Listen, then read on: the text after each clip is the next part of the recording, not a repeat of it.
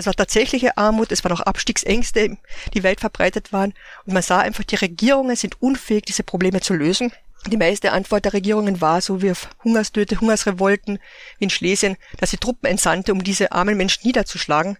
Aber Lösungen, Verbesserungen konnten die Regierungen nicht anbieten und das frustrierte und führte auch zu dem Vertrauensverlust. Man vertraute der Regierung nicht mehr und dadurch wurden diese liberalen und demokratischen Ideen sehr viel attraktiver für eine große Masse an Menschen.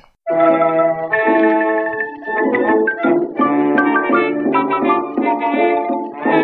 you.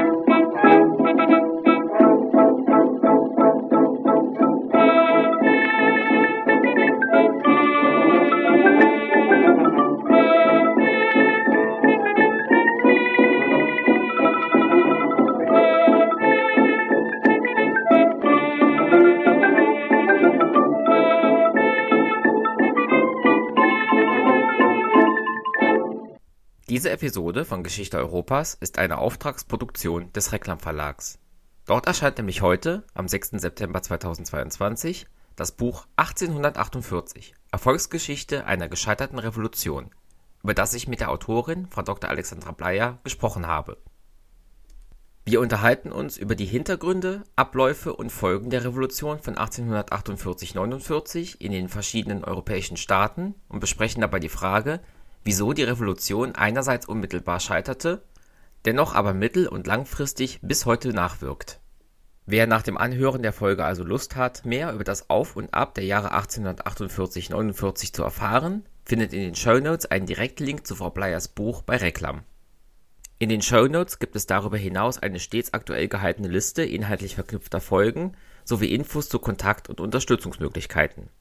Über Fragen, Feedback, Kommentare und Bewertungen des Podcasts auf den dort angegebenen Wegen würde ich mich sehr freuen.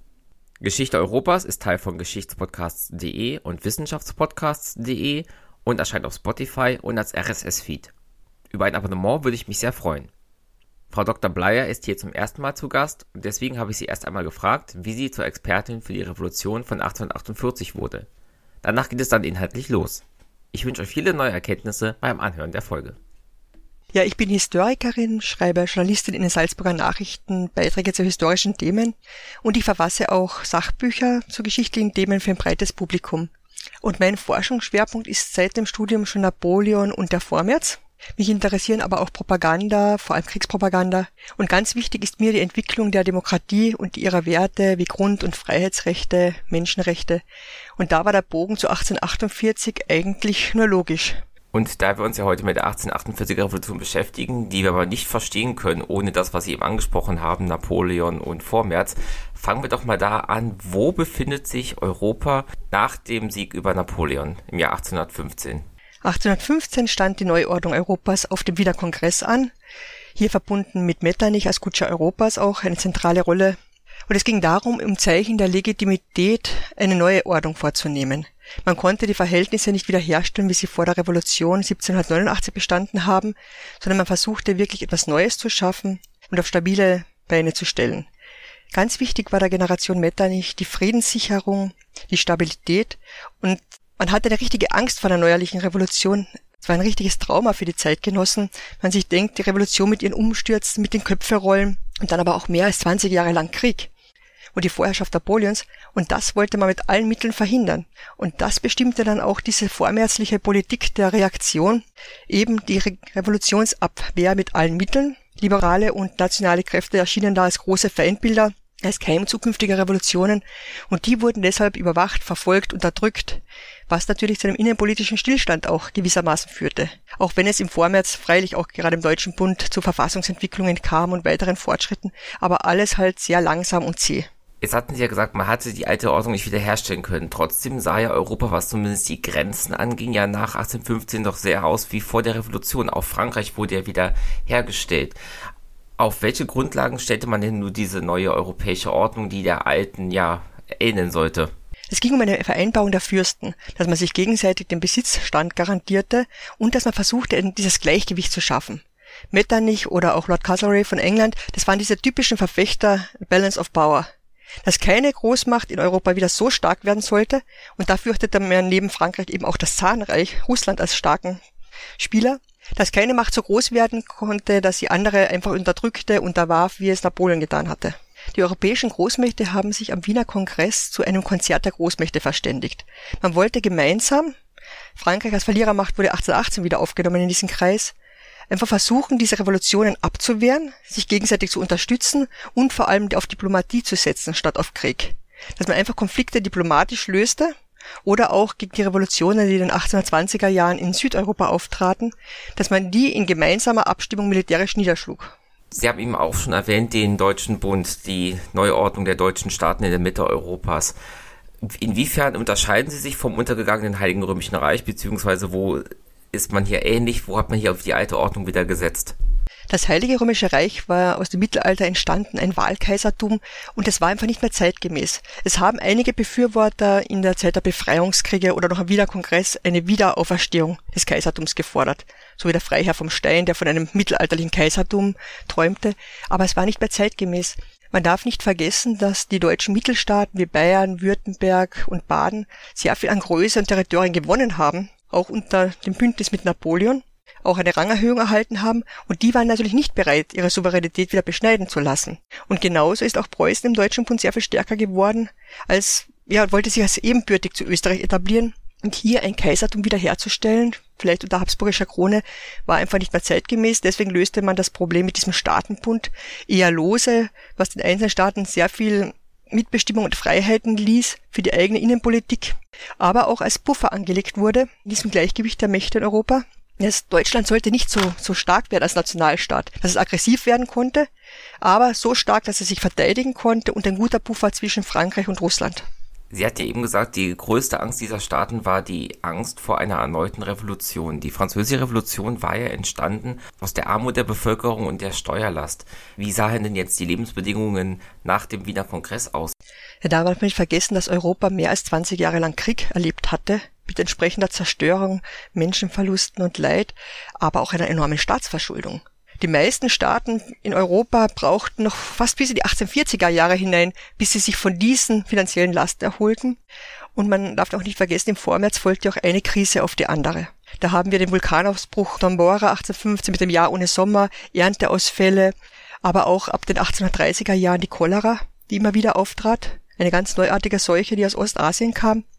Und auch mit dieser Industrialisierung, die im Vormärz voranschritt, diese technischen Erneuerungen haben die Arbeitswelt enorm verändert. Und da gab es sehr viele Modernisierungsverlierer, sowohl in der ländlichen Bevölkerung, wo durch neue Anbautechniken und Maschinen sehr viel Arbeitskräfte frei wurden, die aber noch nicht in der neuen Industrialisierung und in den Fabriken Platz fanden. Aber auch das Handwerk litt darunter und ab den 1830er, 1840er Jahren wurde diese sogenannte soziale Frage, der Pauperismus, diese Massenarmut unübersehbar. Man hat einfach gesehen, dass nicht nur die Arbeitslosen, die keine Arbeit hatten, verarmten, sondern genauso jene Leute, die eigentlich den ganzen Tag schufteten, die sich selbst und ihre Familie damit aber nicht ernähren konnten. Ein Problem, das wir auch heute kennen mit dem Working Poor.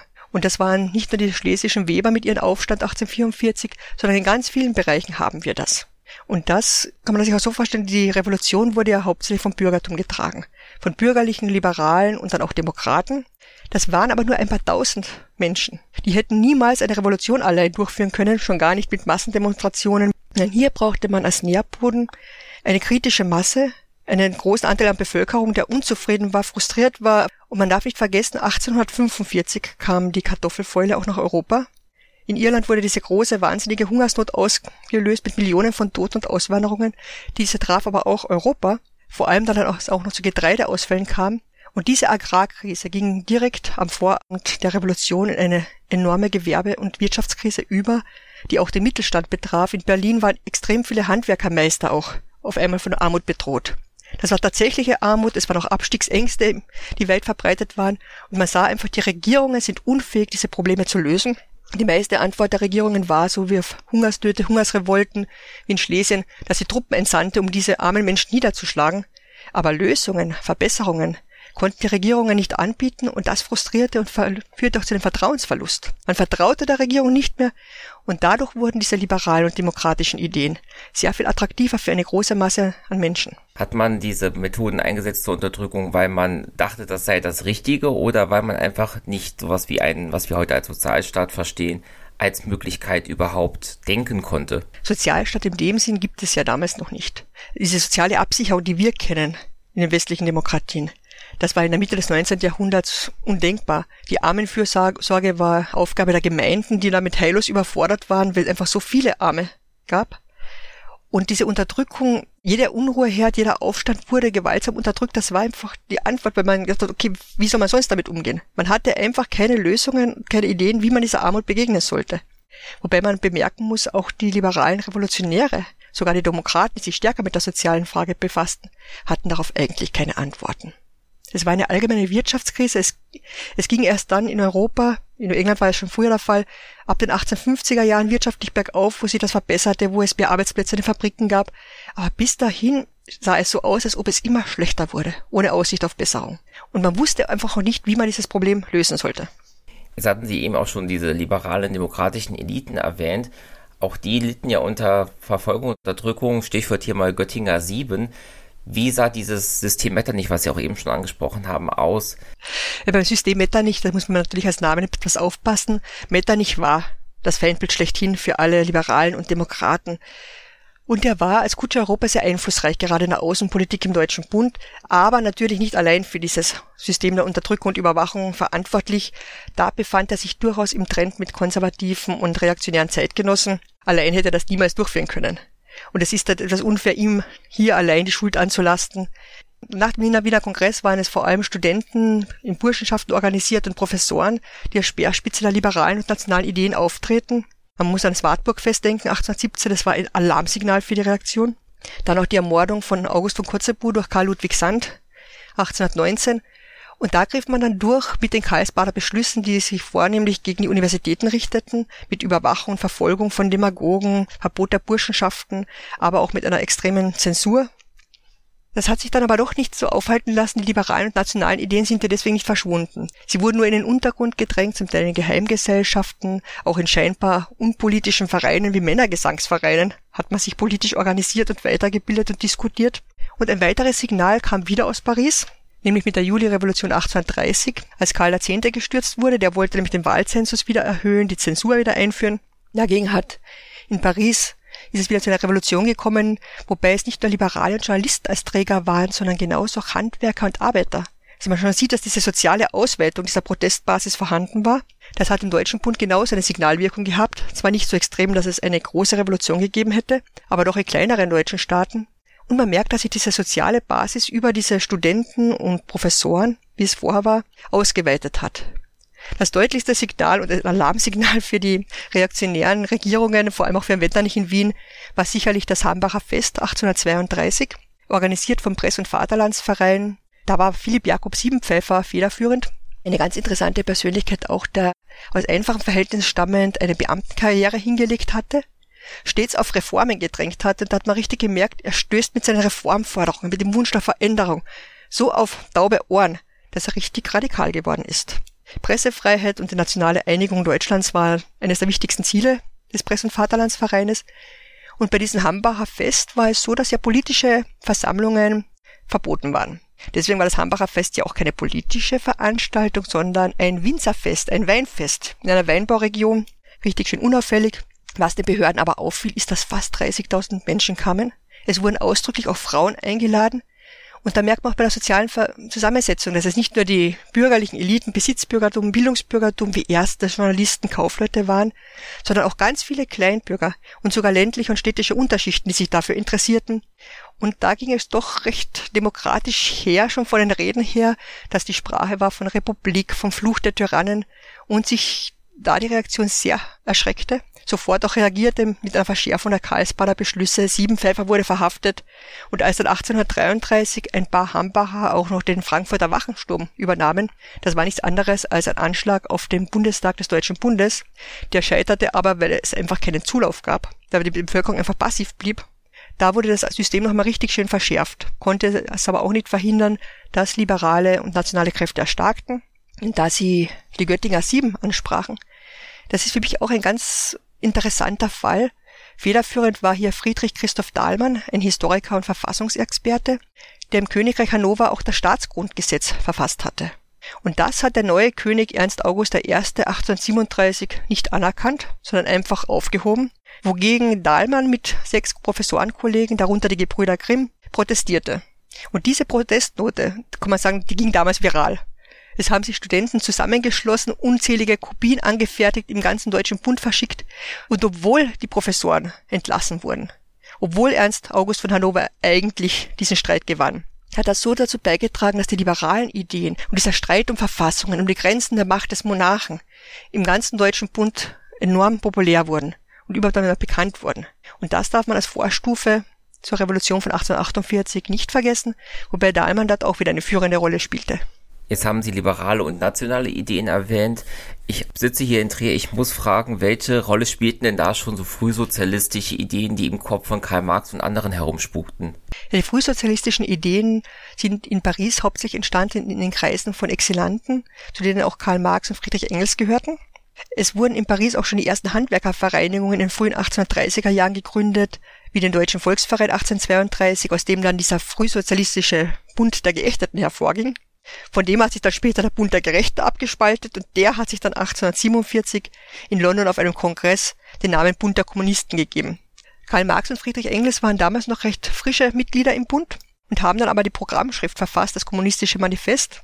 Das ist dann im Februar 1848 kurz vor dem Ausbruch der Revolution erschienen, ging damals aber sang- und klanglos unter, weil die Zeit nicht reif war für große Bücher, ideologische, intellektuelle Schriften, sondern die Tagespolitik dominierte. Die Wirkkraft hat das kommunistische Manifest erst viel später entwickelt. Gehen wir jetzt noch mal einen Schritt weiter zurück. Wir gehen nach Frankreich nach 1815. Frankreich, das Ursprungsland damals der Revolution. Wie entwickelt sich das Land nach dem Ende Napoleons? Sie hatten ja eben schon die Juli-Revolution erwähnt. Was passiert in Frankreich, was wichtig ist, um 1848 zu verstehen? Die Großmächte wollten Frankreich wieder Stabilität verschaffen. Sie wollten Ende der Revolutionen, sie wollten Napoleon stürzen, was eigentlich gar nicht das Ziel der Befreiungskriege gewesen war, nur durch seine Weigerung, Verhandlungen zu führen, sich ins Gleichgewicht der Kräfte einzuordnen, hat man dann gesehen auf dem Feldzug, als man schon in Frankreich war, dass es mit Napoleon nicht geht. Und da war die Diskussion, okay, wer sollte statt Napoleon kommen? Klar war für die Fürsten, dass es wieder eine Monarchie sein sollte, und kleinster gemeinsamer Nenner wurden eben wieder die Bourbonen gefunden, mit Ludwig XVIII., der restauriert wurde. Aber mit einer Verfassung, mit einer konstitutionellen Monarchie, weil man versuchte, einen Ausgleich zu finden. Auch zu den revolutionären Ideen, dass man auch diesen Ausgleich mit der Bevölkerung schafft. Auch durch Zugeständnisse, nicht so harte Kriegsbedingungen im ersten Pariser Frieden. Es hat dann auch eine Zeit lang recht gut funktioniert, bis Karl X. eben versuchte, am Vorabend der Julirevolution 1830 hier wieder einen reaktionäreren Kurs einzuschlagen durch die Erhöhung des Wahlzensus der breite Bevölkerungskreise ausschloss, durch die Wiedereinführung der Zensur. Und das hat die Bevölkerung nicht hingenommen. Es kam hier zu einer überraschenden Revolution innerhalb von nur drei Tagen, die wurden die Glorreichen genannt, wurde Karl X. zur Abdankung gezwungen und es wurde eben mit Louis Philippe der sogenannte Bürgerkönig installiert wie in der Juli-Monarchie. Wobei aber hier das Problem bestand, dass er sich so auf eine schmale großbürgerliche Schicht stützte, die sich unter dem Schlagwort bereichert euch genau das getan hat. Die Masse der Bevölkerung, die Arbeiter aber und die Landbevölkerung schaute weitgehend durch die Finger. Es kam auch in den 1830er Jahren zu sehr vielen Arbeiterstreiks, die wiederum durch Truppen niedergeschlagen wurden. Die soziale Frage wurde auch in Frankreich unüberhörbar. Die vorher angesprochene Agrar- und Gewerbekrise machte auch für Frankreich nicht Halt. Und hier stieg auch das revolutionäre Potenzial, wobei eben hier schon sehr früh diese sozialistischen Ideen Fuß fassen konnten, wie Louis Blanc, der ein Recht auf Arbeit gefordert hat. Man versuchte eben die Arbeiter auch ins Boot zu holen und hier eine Lösung zu finden. Und das wurde dann auch in der Revolution 1848 schlagend. Also für mich klingt das jetzt so, als ob immer wieder das Gleiche passiert. Die Leute sind unzufrieden, die Leute leiden unter Armut und so weiter. Und die Fürsten schlagen einfach mit Truppen drauf. Und auch wenn nachher in einer Revolution wie 1830 eine neue Hoffnung wie Louis Philippe an die Macht kommt, fängt er auch irgendwann an, das Gleiche zu machen war man überhaupt nicht daran interessiert oder in der Lage, da eine langfristigere Lösung zu finden, weil das klingt ja so, als ob jetzt irgend dieser Zyklus von Revolution wieder von vorne anfangen muss. Ja, interessiert war man schon. Man kann den Fürsten auch nicht absprechen, dass sie da nicht eine Verbesserung erreichen wollten nicht die Not lindern wollten. Es war nur die Frage, wie? Wie sollte man das machen? Das ist ein bisschen so wie heute mit dem Klimawandel. Wir alle wissen, wir müssen etwas tun, aber pff, wie wir das tun sollen, was wir genau machen sollen, wie man hier politische Lösungen finden soll, ist auch unklar. Und Truppen waren einfach das bewährte Herrschaftsinstrument. Aber zum Beispiel der spätere Napoleon III., Louis Napoleon, hat in den 1840er Jahren auch eine beachtliche Schrift zum Barbarismus verfasst, in der er sich mit dieser sozialen Frage befasste. Also es war schon auch ein Thema für Eliten. Auch Friedrich Engels hat sich mit dieser Frage befasst, wie es den Arbeitern im Wuppertal geht oder den englischen Arbeitern in Manchester. Das war schon ein Thema, aber wie gesagt, es war schwierig, hier eine Lösung zu finden. Man hat versucht, mit Armenfürsorge zu arbeiten, mit staatlichen Beschäftigungsprogrammen zum Teil auch. Aber der Wirtschaft wurde relativ freie Hand gelassen. Und wie gesagt, einen Sozialstaat, wie wir ihn heute haben, den gab es damals nicht. Die mittelalterlichen Zünfte waren längst aufgelöst. Durch die Gewerbefreiheit gab es zwar neue Freiheiten, aber auch neue Risiken. Und einfach diese feudale Ordnung löste sich ja auch aus, dieses paternalistische mit der Fürsorge des Grundherrn gegenüber seinen Leuten. Es wurde einfach dieser freie Markt, diese bürgerlich-kapitalistische Gesellschaft, die sich jetzt entwickelte, die führte zu sehr vielen Modernisierungsverlierern. Dann schauen wir uns doch jetzt mal den Ausbruch dieser Revolution von 1848 an und genau wie 1789, genau wie 1830 geht es erstmal in Frankreich, in Paris los. Was passiert? Ja, eigentlich wollte man keine Revolution. Das ist immer das Erste, was man feststellen muss. Es war kein Plan da, dass man hier eine Revolution durchführen wollte und Louis Philippe stürzen wollte. Alles fing eigentlich an mit einer Massendemonstration.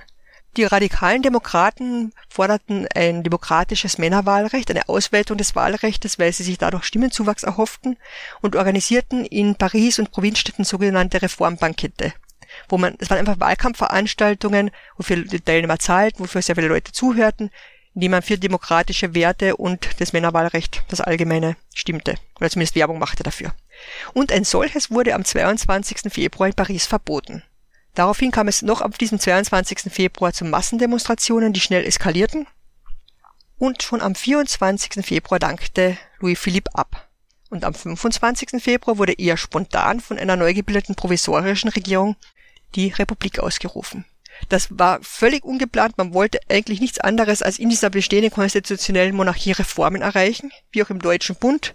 Und dann überstürzten sich die Ereignisse. Es gab eine Eigendynamik, die dann zur Republik führte war diese Eigendynamik so groß, dass Louis Philippe wusste, dass hier sein Standardmittel, nämlich die Truppen, nicht funktionieren würden.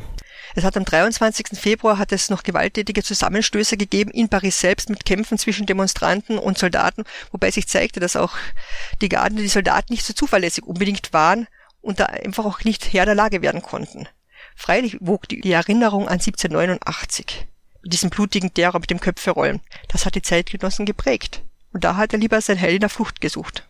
Was ich an der 1848 Revolution so spannend finde, ist, dass sich das ja nicht auf Paris, auf Frankreich beschränkt, sondern sehr schnell in viele europäische Staaten exportiert wird. Wie läuft das ab, dass diese, diese Idee der Revolution in den anderen Staaten ankommt? Da muss man gleich mal aufpassen, die Revolution wurde nicht aus Frankreich importiert. Das hat Frank Lorenz Müller sehr gut, Frank Lorenz Müller sehr gut auf den Punkt gebracht mit dem Zitat, die Revolution musste im Frühjahr 1848 nicht erst aus Frankreich importiert werden, sie war schon lange da. Und genau das ist der Punkt. Diese liberalen und nationalen Kräfte haben am Vorabend der Revolution schon sehr stark gewirkt. Sie haben schon versucht, hier auf Reformen zu drängen. Die meisten Liberalen wollten keine Revolution im Sinne eines Umsturzes der politischen Ordnung, sondern Reformen in Zusammenarbeit mit dem Fürsten. Und da diese sich verweigerten, wurde es immer radikaler und immer schärfer, diese Auseinandersetzung. Und gerade im Deutschen Bund war im Südwestdeutschland ein Zentrum dieser Liberalen und auch der Demokraten, vor allem in Baden. Und hier wurden schon im Herbst 1847 Versammlungen organisiert. Und zwar getrennt zwischen Demokraten und Liberalen. Die Demokraten trafen sich in Offenburg, die Liberalen in Heppenheim und haben hier schon Programme ausgearbeitet. Also Monate vor der eigentlichen Revolution. Indem sie eine gesamtdeutsche Volksvertretung, den Nationalstaat, Rede- und Pressefreiheit, aber auch Volksbewaffnung und natürlich die Aufhebung der repressiven Karlsbader und Wiener Beschlüsse forderten. Die Demokraten gingen noch weiter mit der Beschäftigung mit der sozialen Frage und forderten unter anderem eine gerechte progressive Einkommensteuer. Und hier waren einfach schon diese Grundsteine, die gelegt wurden. Und es ist ganz interessant ist auch im Badischen Landtag, in der zweiten Kammer, in die die Abgeordneten gewählt wurden, in der es ja schon eine starke liberale Opposition gab, da haben die liberalen Oppositionellen ganz knapp vor dem Ausbruch der Pariser Revolution schon gemeint, wie Karl Marti am 23. Februar 1848, dass die bislang geübte Zahmheit keinen Erfolg gebrachte, dass man halt es mit vielleicht etwas mehr Wildheit probieren sollte. Er forderte die Abschaffung der Zensur und man wollte den Nationalstaat, dass eigentlich zwei Tage später in Frankreich Louis Philippe abdanken sollte oder beziehungsweise Republik ausgerufen wurde am 25. Februar. Das wusste damals noch keiner im Deutschen Bund. Das war die große Überraschung und das wirkte natürlich als Signal. Das wird als Auftakt. Und sagt, ha, was die in Frankreich schaffen, Dieser gewaltige Umbruch wieder auf, hat man auf einmal von der konstitutionellen Monarchie eine Republik, die übrigens die meisten Liberalen im Deutschen Bund nicht wollten. Die wollten ja gerade eine konstitutionelle Monarchie, wie sie in Paris gerade gestürzt wurde. Das war ihr Ziel. In Frankreich war man nur schon einen Schritt weiter. Und das ermunterte, ermutigte und führte zu Massendemonstrationen unter, meistens unter Führung dieser liberalen und demokratischen Oppositionspolitiker, die schon Erfahrung hatten, auch im außerparlamentarischen Raum, wie Gustav Struve, dieser Radikaldemokrat, die übernahmen die Führungsrolle, konnten auf eine kritische Masse aufbauen durch diese ganze Agrargewerbekrise, durch diese soziale Frage, die Massenarmut, die natürlich auch eine elementare Revolution auslöste 1848. Wir haben ja hier nicht nur die Institutionenrevolution, die sich in den Parlamenten abspielte, auf gesetzlichem Weg, sondern auch diese Bauernunruhen in den Städten, Kämpfe, diese Gefechte, diese Gewalt, diese Anarchie, die die bürgerlichen Liberalen genauso erschreckte wie die alten Eliten, bei den Fürsten aber auch zu einem schnellen Nachgeben führte. Weil allein hätten diese paar tausend Liberalen und Demokraten die Fürsten, das haben sie im ganzen Vormärz schon versucht, nicht zu Reformen bewegen können. Durch diese elementare, gewalttätige Revolution, gerade im Südwestdeutschland, da wurden Erinnerungen an die Bauernkriege wach. Die hat die Fürsten doch so dermaßen erschreckt, dass noch bevor Metternich in Wien gestürzt wurde, die Karlsbader Beschlüsse aufgehoben wurden im Deutschen Bund und auch die Pressefreiheit eingeführt wurde. Das geschah schon davor durch Massendemonstrationen in Karlsruhe, Wiesbaden. Da gaben die Fürsten sehr schnell nach. 1830 hat es ja auch schon eine Revolution in Frankreich gegeben. Hat die damals wohl nicht übergegriffen, weil da ja einfach diese 18 Jahre zusätzlicher Druck auf dem Kessel noch gefehlt haben, sodass es erst 1848 zum Funkenflug kam. Ich nehme es an, es hat zwar in vier kleineren deutschen Staaten Unruhen und Aufstände gegeben, die zu einer konstitutionellen Monarchie führten, wie beispielsweise in Braunschweig, aber die große Revolution blieb da noch aus. Da hat einfach diese Masse noch gefehlt, das Bewusstsein dafür. Wie gesagt, das Hambacher Fest, Göttinger Sieben kamen ja erst in den 1830er Jahren. 1830, die Juli-Revolution war ein Impuls, der hat die liberalen und nationalen Kräfte bestärkt, ihnen Auftrieb verliehen, aber für eine Revolution hat es noch nicht gereicht.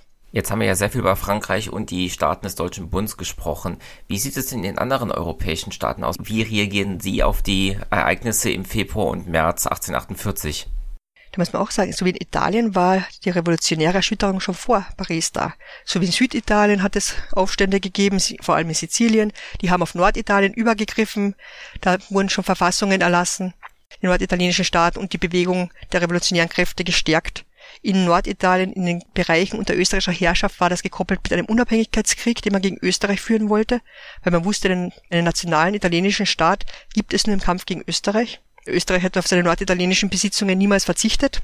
Es war schon vorher da und bekam durch die Revolution in Paris, vor allem auch durch den Sturz Metternichs, der hatte in der Habsburger Monarchie und dem Deutschen Bund fast noch stärker gewirkt als Paris, die bekamen dadurch noch Aufschwung. Wie sieht es aus im Süden Europas, in Spanien, Portugal? Dort blieb es relativ ruhig. Da hat es in den vorangegangenen Jahrzehnten dermaßen viele Aufstände und Drohnenviren gegeben, dass es hier anscheinend zu erschöpft war. Hier gab es keine Revolution.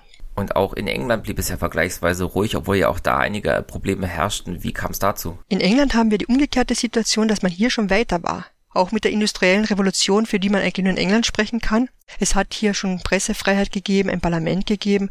Bürger und Arbeiter wollten keine Gewalt, sondern haben schon friedliche demokratische Mittel eingesetzt, wie Petitionen, Massenkundgebungen. Hier hat es zwar einen Versuch gegeben, von den Kartisten eine Massendemonstration zu führen, mit einer Petition mit Millionen von Unterschriften. Die wurde aber schnell erstickt und vor allem zeigte sich, dass dann sehr viele Unterschriften dieser Petition gefälscht waren. In Irland, wo die Kartoffelfäule die große Hungersnot auslöste, hat es zwar auch eine Bewegung gegeben, Young Ireland, für ein unabhängiges Irland, aber die war zahlenmäßig viel zu schwach und konnte schnell durch britische Truppen niedergeschlagen werden, weil es einfach in Großbritannien selbst, in England selbst ruhig blieb reichte die Revolution, reichten ihre revolutionären Ideen auch bis in den Osten Europas, also zum Beispiel bis nach Russland? Ja, aber im Sinne einer Abwehr. Russland ist ein Machtfaktor, den man in der Revolution nicht unterschätzen sollte. Sobald die ersten Nachrichten von der Revolution eintrafen, wurden die Grenzen dicht gemacht, die Zensur verschärft, die Überwachung verschärft und Russland spielte als Machtfaktor in der Niederschlagung der Revolution eine große Rolle. Aber auch in den Donaufürstentümern Moldau und Walachei, da haben auch Pariser Studenten, Bojarensöhne, revolutionäre Ideen nach Hause gebracht, versuchten hier auch Reformen zu erreichen, eine Revolution durchzuführen. Die wurde aber mit russischen Truppen, die hier ihren Einflussbereich gefährdet sahen, sehr rasch niedergeschlagen. Wenn Sie jetzt sagen, dass es auch Pariser Studenten in Osteuropa gab, wie sah es überhaupt damals aus mit dem Transport von Menschen und Ideen in dieser Zeit? Wie konnte sich dieser revolutionäre Impetus so schnell verbreiten? Die 1848er Revolution gilt als Kommunikationsrevolution. Es hat einen ungeheuren Aufschwung gegeben als Presseprodukte, die dann durch die Pressefreiheit noch beschleunigt wurden. Aber wir haben auch technische Neuerungen wie die Eisenbahn, die man nicht unterschätzen sollte als Transportmittel und als Veränderung von Raum und Zeitgefühl. Diese Ideen haben sich unglaublich schnell verbreitet. Ja, das war ein Kommunikationsraum, dass man sagt, okay, man hat sehr wohl sehr genau registriert, was in anderen Ländern vor sich ging. Und das natürlich auch auf Seite der Gegenrevolution. An den Fürstenhöfen hat man sehr sensibel registriert, was in anderen Gebieten passierte, was in anderen Staaten passierte. Es haben auch die süddeutschen Fürsten nach Berlin gemeldet an Friedrich Wilhelm IV., dass er doch bitte nicht zu stur sein sollte, dass er nicht mit dem Kopf durch die Wand kann, dass er aufpassen muss, wenn er die revolutionäre Unruhe in Berlin zu hart unterdrückt und damit scheitert, dass das dann einen Flächenbrand auslösen könnte. Dass man lieber auf kleine Zugeständnisse setzen sollte, um zu deeskalieren.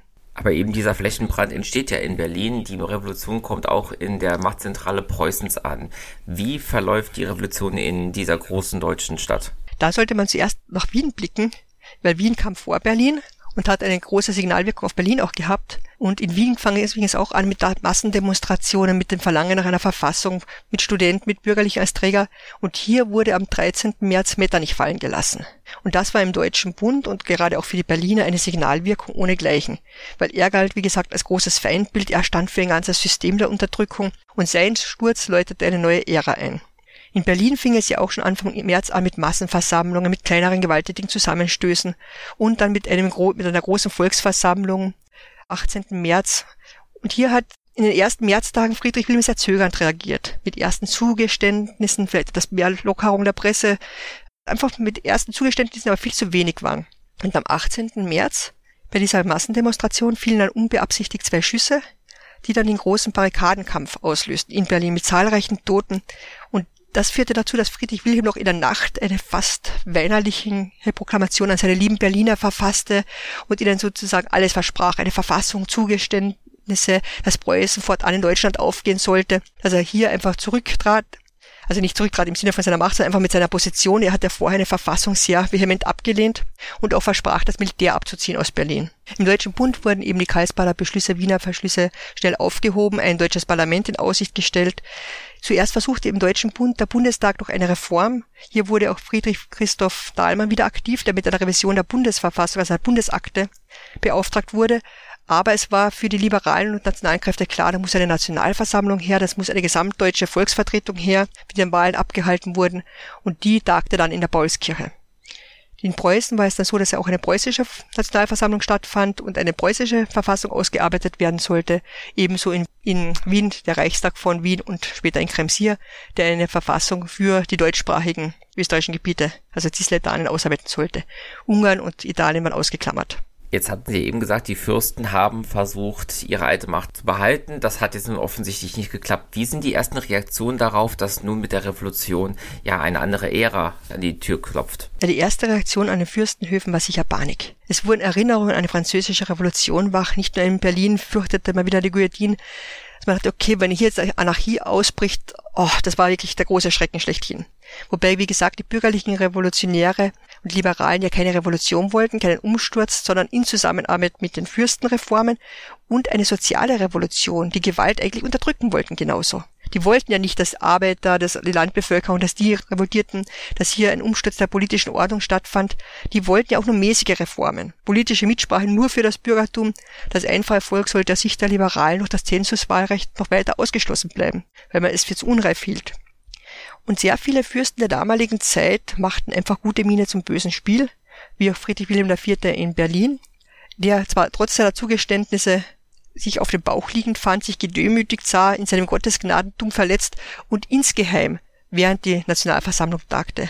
Sehr wohl mit seinen hochkonservativen Beratern, mit der sogenannten Kamarilla am preußischen Hof, schon an der Gegenrevolution arbeitete. Man musste sich erst von diesen ersten Schrecken erholen, das geschah relativ schnell, es fing auch schon im Sommer an, dass wieder die Pressevergehen härter bestraft wurden, dass die, das Militär teilweise durchgriff in Italien, in Böhmen, dass man sich da doch sehr rasch wieder erholte und dann sich darauf besann, dass man ja doch noch sehr viele Stärken hatte, aber auch die Revolution selbst sich über den Sommer veränderte, dass es hier zur Spaltung der bürgerlich-liberalen und der radikal-demokratischen Kräfte kam. Die einen wollten die Revolution schließen, beenden, ihre Märzerrungenschaften sichern und die anderen wollten die Revolution weiterführen für die soziale Frage mit mehr Demokratie bis hin sogar vielleicht zu einer Republik, bei der man die Fürsten auf gut Deutsch zum Teufel jagte. Und ein gehöriger Teil dieses Versuchs, ja, die Zukunft zu gestalten, waren ja die verschiedenen Nationalversammlungen in Frankreich, im Deutschen Bund, in der neue Verfassungen geplant wurden. Welche Parallelen, welche Unterschiede gab es da in den verschiedenen europäischen Staaten, jetzt eine neue Ordnung zu schaffen? In den meisten Nationalversammlungen hatten die Akademiker, die bürgerlichen die Mehrheit. Es war so, dass vor allem der Paulskirche waren hauptsächlich Akademiker vertreten. Deshalb hat man auch oft von einem Professorenparlament gesprochen, was zwar falsch ist. In Preußen und in Wien war sehr viel mehr an Landbevölkerung vertreten, die auch dieser Bauernbefreiung mehr Gewicht zusprachen. Grundsätzlich waren die Ideale überall die gleichen. Wo es noch keine Nationalstaat gab, wollte man eine Nationalstaat erreichen. Man wollte Menschenrechte, Freiheitsrechte, Grundrechte, Schutz des Eigentums erreichen, auch Schwurgerichte und Volksversa also und Volksbewaffnung. Diese Ideale waren ja die gleichen. Was ich sehr spannend finde, ist die Paulskirche, wo sehr unterschiedliche Sichtweisen aufeinander trafen. Hier haben wir die radikalen Demokraten bzw. Republikaner, die eine Republik nach US-amerikanischem Vorbild wünschten, die auf konservative bzw. auf gemäßigt Liberale stießen, die eine konstitutionelle Monarchie wollten, aber keinen Fußbreit weiter, wie es Friedrich Christoph Dahlmann formulierte. Also was will man? Will man jetzt ein Erbkaisertum? Will man eine Republik? Und hier diese ganzen Ansichten unter den Hut zu bringen, war sehr schwierig. Und da sieht man auch sehr schön bei den radikalen Demokraten wie Gustav Struve und Friedrich Hecker, die schon im Vorparlament zu einem Eklat führten, als Gustav Struve nämlich eine Republik forderte, progressive Einkommensteuer, soziale Rechte, Wohlstand, Bildung und Freiheit für alle Gesellschaftsklassen. Das ging den gemäßigt Liberalen, die die Mehrheit hatten, viel zu weit. Und Struve und Hecker griffen dann zu dem Versuch eines Putsches in Baden, versuchten hier mit Gewalt mit dem Heckerzug eine Republik auszurufen, als Kern einer zukünftigen deutschen Republik, was aber schnell niedergeschlagen wurde. Es scheiterte nämlich auch am Zulauf der Bevölkerung. Denn damals war durch die Pressefreiheit, durch die Vorbereitung für die Nationalversammlung schon so viel in Bewegung geraten, so viele Hoffnungen lagen auf diesem deutschen Parlament in Frankfurt, dass die Leute sich da keinen Putsch anschließen wollten, sagt, okay, die Paulskirche wird das schon richten, die wird die Lösungen erarbeiten, die wird die Lösungen finden. Die Hoffnungen lagen ganz klar auf der Paulskirche. Der Putschversuch scheiterte. Robert Blum, dieser bekannte Demokrat, hat das auch sehr scharf verurteilt, dass Struve und Hecker hier da wie die Ochsen durch den Wald rennen. Das geht einfach nicht. Ein Parlament lebt ja davon, dass man redet miteinander, dass man Kompromisse findet, dass man auch Mehrheitsentscheidungen akzeptiert. Es ist leider auch in heutigen Demokratien anscheinend nicht mehr so selbstverständlich, dass die Entscheidung einer Mehrheit, dass das Wahlergebnis akzeptiert wird. Und das musste damals auch erst erarbeitet werden. Und das ist den damaligen Parlamentariern hoch anzurechnen, dass sie trotz all ihrer Widersprüche es geschafft haben, eine Reichsverfassung, einen Grundrechtskatalog zu erarbeiten, bei dem sie Kompromisse fanden, sich auf etwas einigen konnten. Und das ist eine Leistung, die sollte man trotz dem Scheitern der Revolution nicht übersehen. Die Paulskirche hatte ja aber doch mit einer ganzen Zahl von Problemen zu kämpfen. Nicht nur, wie Sie eben schon gesagt haben, die überhaupt die Staatsform festzulegen, sondern es ging ja in Deutschland auch darum, diese verschiedenen Ideen von Nationen miteinander zu verhandeln, zu sagen, was ist denn jetzt eigentlich Deutschland? Ist das der Deutsche Bund? Gehört Österreich dazu? Ist das der Grund, dass diese Verfassung ein Jahr brauchte, bis sie dann endlich fertig war? Ein Mitgrund. Also mehr war das die Frage Republik oder Erbkaisertum und Wilhelm Erbkaiser, aber die Grenzziehung war selbstverständlich eine große Frage, weil der Deutsche Bund war ja nicht in national homogenen, ethnisch homogenen Grenzen. Es gehört jetzt von Österreich, von Habsburger Monarchie zum Beispiel nur ein Teil dazu, dazu aber auch Böhmen und slawischsprachige Gebiete wie Slowenien. Die Böhmen haben ja auch zu einem Wahlboykott aufgerufen, die tschechischen Nationalisten, weil sie gesagt haben, okay, sie fühlen sich einem deutschen Nationalstaat nicht zugehörig. Das gleiche war aber zum Beispiel in Südtirol in Gebieten, die hauptsächlich italienischsprachig waren. Da haben Abgeordnete der Paulskirche, die ja ganz normal zum Deutschen Bund gehörten damals noch, den Antrag gestellt, aus dem Deutschen Bund auszuscheiden und sich einem italienischen Nationalstaat anschließen zu dürfen. Das wurde von der Mehrheit der Paulskirche sofort abgeschmettert wobei eher die Linksdemokraten sich dafür aussprachen, für einen Völkerfrühling, für eine Verständigung der Völker, für gleiches Recht für alle. Ganz anders war die Situation mit den Fürst, also mit den Herzogtümern Schleswig und Holstein, die in Personalunion mit Dänemark verbunden wurden, wobei nur Holstein zum Deutschen Bund gehört hatte, aber jetzt wollten auch die mehrheitlich deutschsprachigen Schleswiger zu einem deutschen Nationalstaat. Und da war die Bauskirche sehr wohl bereit, Krieg zu führen war man sich denn bei den Punkten der Grundrechte zumindest schnell einig, auch was, was, wie hatten es eben auch schon erwähnt, Frauen- und Minderheitsrechte angeht? Bei den Grundrechten war man sich erstaunlich schnell einig. Es hat auch in allen Ländern, auch in Preußen und Österreich, nicht in der Paulskirche, zu längst überfälligen Judenemanzipation geführt, zur Gleichstellung der Juden.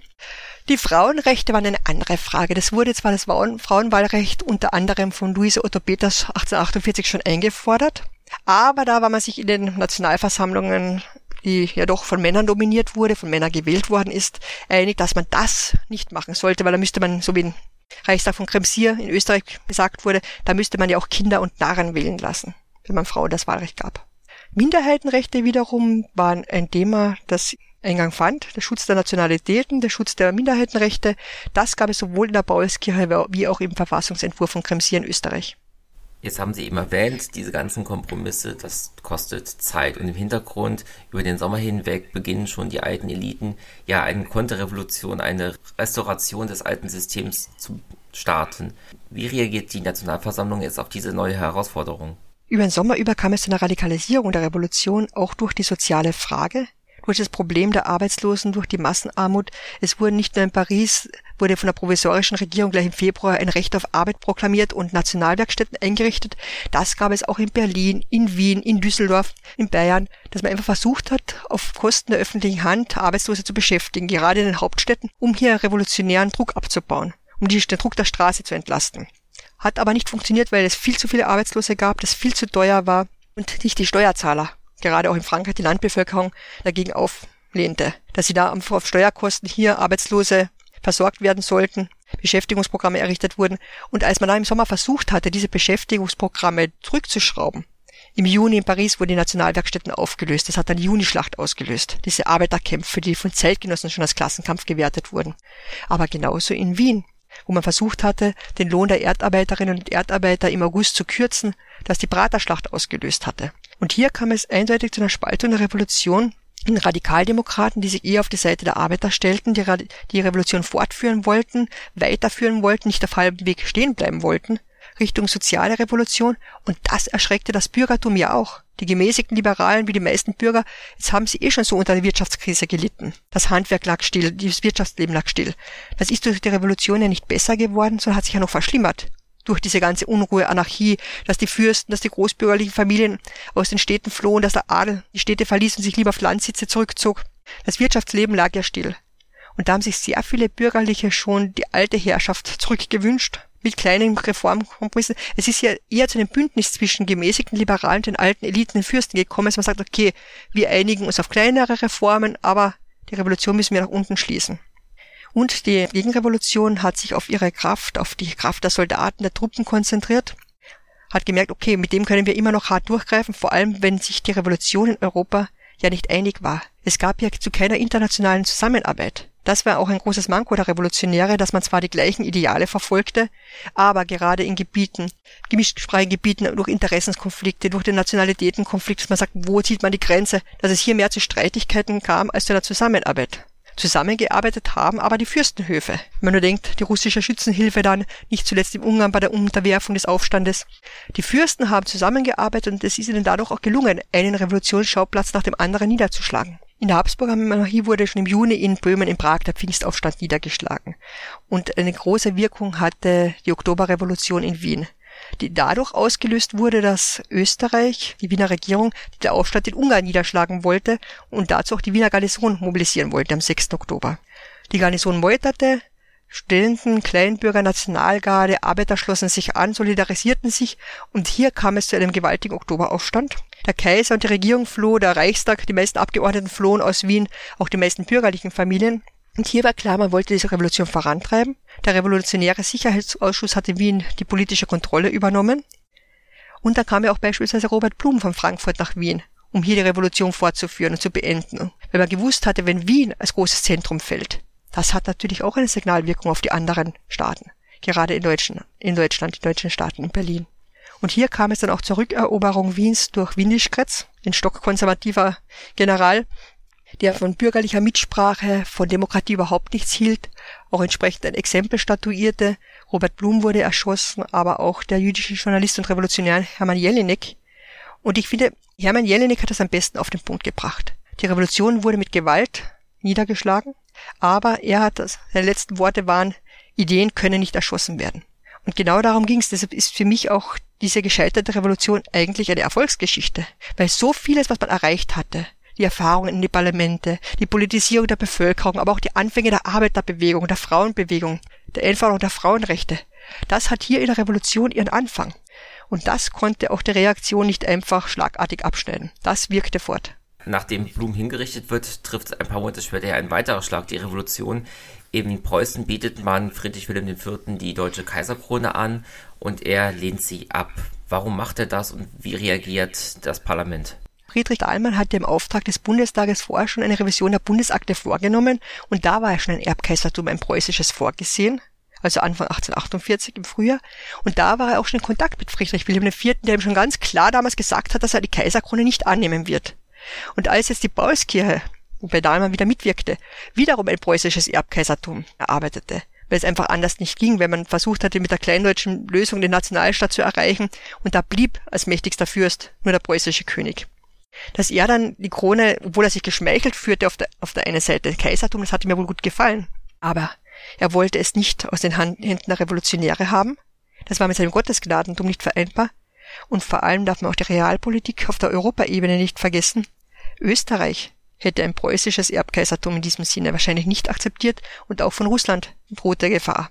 Und zwar Kriegsgefahr. Man sagt, okay, man macht jetzt einen deutschen Nationalstaat mit einem revolutionären Kern, von dem sich allein schon Russland herausgefordert führt, fühlt von diesen revolutionären Ideen, diesen liberalen nationalen Ideen. Das wäre wahrscheinlich realpolitisch nicht gegangen, nicht ohne Krieg. Wie kam es denn jetzt dazu, dass nach dieser Ablehnung der Kaiserkrone die Revolution nicht mehr die Kraft hatte, neue Lösungen zu finden, sondern dann allmählich ja zerschlagen und vertrieben wird? Die Revolution hat 1849 ein ganz anderes Gesicht gehabt. 1848 haben wir, wie gesagt, die elementare Revolution gehabt, die sehr stark für das Nachgeben der Fürsten bewirkte, durch ihre Gewalt, durch ihre Ausbrüche, durch ihre großflächigen Bauernunruhen, alles zugleich, alles innerhalb kurzer Zeit, in vielen Orten zugleich. Das hat sich in einem Jahr verändert, weil auch die Bevölkerung sehr viel dazugelernt hat. Auch die ländliche Bevölkerung, die erstmals mit liberalen und demokratischen Ideen in Berührung kam. Hier hat sich ein Vereinswesen etabliert, man hat Lesegesellschaften gegründet, politische Ideen diskutiert. Es haben sich sehr viele Protestformen verbürgerlicht. Diese Reichsverfassungskampagne, die jetzt im Frühjahr 1849 startete, um die Reichsverfassung doch noch durchzusetzen, trotz der Ablehnung Friedrich Wilhelms. Man versuchte, die Fürsten dazu zu zwingen, und 28 der deutschen Staaten, eher kleineren und mittelgroßen Staaten, haben sich ja für die Reichsverfassung auch ausgesprochen. Die wollte man jetzt noch einmal durchsetzen, aber mehr auf friedlichem Weg mit Massendemonstrationen, mit Petitionen, mit Publizistik, mit Bestürmung der Fürsten, aber eben ohne diese gewalttätige Aktionen. Was es aber dann sehr wohl gab, waren Aufstandsversuche, wobei Sachsen, die bayerische Rheinpfalz und Baden das Zentrum waren, hier hat die Reichsverfassungskampagne sehr wohl ein gewalttätiges Gesicht angenommen. Man denkt der Dresdner Maiaufstand, bei dem auch Richard Wagner und Gottfried Semper beteiligt waren. Oder da natürlich in Baden mit der Meuterei der, der Garnisonen von Rastatt und Karlsruhe, wo sich hier auch wieder eine provisorische Regierung gebildet hat, wo man hier versucht hat, das durchzuführen, wurde aber mit preußischer Hilfe niedergeschlagen. Weil Preußen von den Fürsten zu Hilfe gerufen wurde, auch schon in Sachsen, dann auch in Baden. Und da hat man auch das Motto genutzt, gegen Demokraten helfen nur Soldaten. Als Wieneschkretz Wien im Oktober angriff, war es so, er hat auf eine gespaltene Bevölkerung in Wien auch zählen können. Weil die Mehrheit des Bürgertums war schon so, dass er sagt, nein, Ende mit der Revolution, Schluss damit, Angst vor der sozialen Revolution, vor dem Gespenst des Kommunismus, die wollten keine Anarchie. Die haben ja auch die Rückeroberung schon begrüßt. Und die Eroberung, die Rückeroberung in Berlin, die verlief ja ganz anders. Hier hat auch wieder Wien die Signalwirkung gehabt. Man hat schon das Ergebnis in Wien gehabt, so wie beim Sturz Metternichs im Frühjahr, auch im Oktober die Ereignisse in Wien. Und da war es ganz anders, als hier der preußische, der preußische Nationalversammlung nach Brandenburg verlegt werden sollten und die Truppen unter Friedrich Wrangel anrückten hat das einen ganz anderen Abverlauf gehabt. Die Bürgerwehr war zwar entschlossen, die Nationalversammlung zu verteidigen, wenn die das wünschte, aber Friedrich Wrangel, ein sehr interessanter Mann, der hat sich, äh, sich entschlossen, die Situation auszusitzen. Der ist vor der Nationalversammlung dort aufmarschiert hat sich auf einen Stuhl gesetzt und hat erklärt, okay, er lässt niemanden mehr hinein in die Nationalversammlung, es können alle Leute ganz normal nach Hause gehen, aber er sitzt das aus. Und er hat auch, auch die Bürgerwehr hat dann hier nicht mehr zur Gewalt gegriffen, weil man schon das Wiener Beispiel vor Augen hatte und weil die preußischen Truppen nicht gleich mit einem Angriff begannen, sondern sehr wohl erst einmal diskutiert wurde, gesagt wurde, okay, wenn ihr verteidigt mit Gewalt, reagieren wir natürlich auch mit Gewalt. Also was soll es werden? Die Rückeroberung Berlins hat in diesem Sinn fast friedlich ja, einen friedlichen Verlauf vernommen. In Frankreich wurde durch die Junischlacht, durch diese soziale Frage, durch diese Arbeiterkämpfe der Ruf nach einem starken Mann wieder laut. Man hat deswegen sich auf eine Präsidentschaft konzentriert, weil gesagt, okay, der Präsidentschaftsverfassung, einen starken Präsidenten, wobei man gar nicht erst an Napoleons Neffen dachte, an Napoleon III., aber er hat dann die meisten Stimmen erhalten, wobei es angeblich so war, dass sehr viele Bauern gedacht haben, sie wählen vielleicht Napoleon I. Oder man hat ihn für so reich gehalten, man gemeint hat, okay, der zahlt dann die ganzen Steuern aus seiner Privatschatulle, weil er eh so viel Geld hat. Und er hat dann eben diesen Putschversuch unternommen, um länger an der Macht zu bleiben und dann auch die Kaiserwürde angenommen. In Österreich war es anders, da ist Franz Josef mit 18 Jahren auf den Thron gekommen. Er hat hier diesen Kurs bald wieder revidiert, die Märzverfassung von 1849 abgeschafft wieder in den Silvesterpatenten und einen neoabsolutistischen Kurs geführt. Grundrechte ausgehebelt, Verfassung aufgehoben, wurde dann aber durch den italienischen Unabhängigkeitskrieg, durch diese militärische Niederlage dazu gezwungen, 1860 doch wieder Österreich zu einer Verfassungsstaat zu machen. Und Preußen, da hätte Friedrich Wilhelm IV. wahrscheinlich auch die Verfassung am liebsten wieder aufgehoben. Aber seine Berater haben gesagt, okay, gewisse liberale Zugeständnisse sind notwendig. Das ist erforderlich, dass man hier gewisse Konzessionen macht, um diesen Ausgleich mit dem Bürgertum zu finden.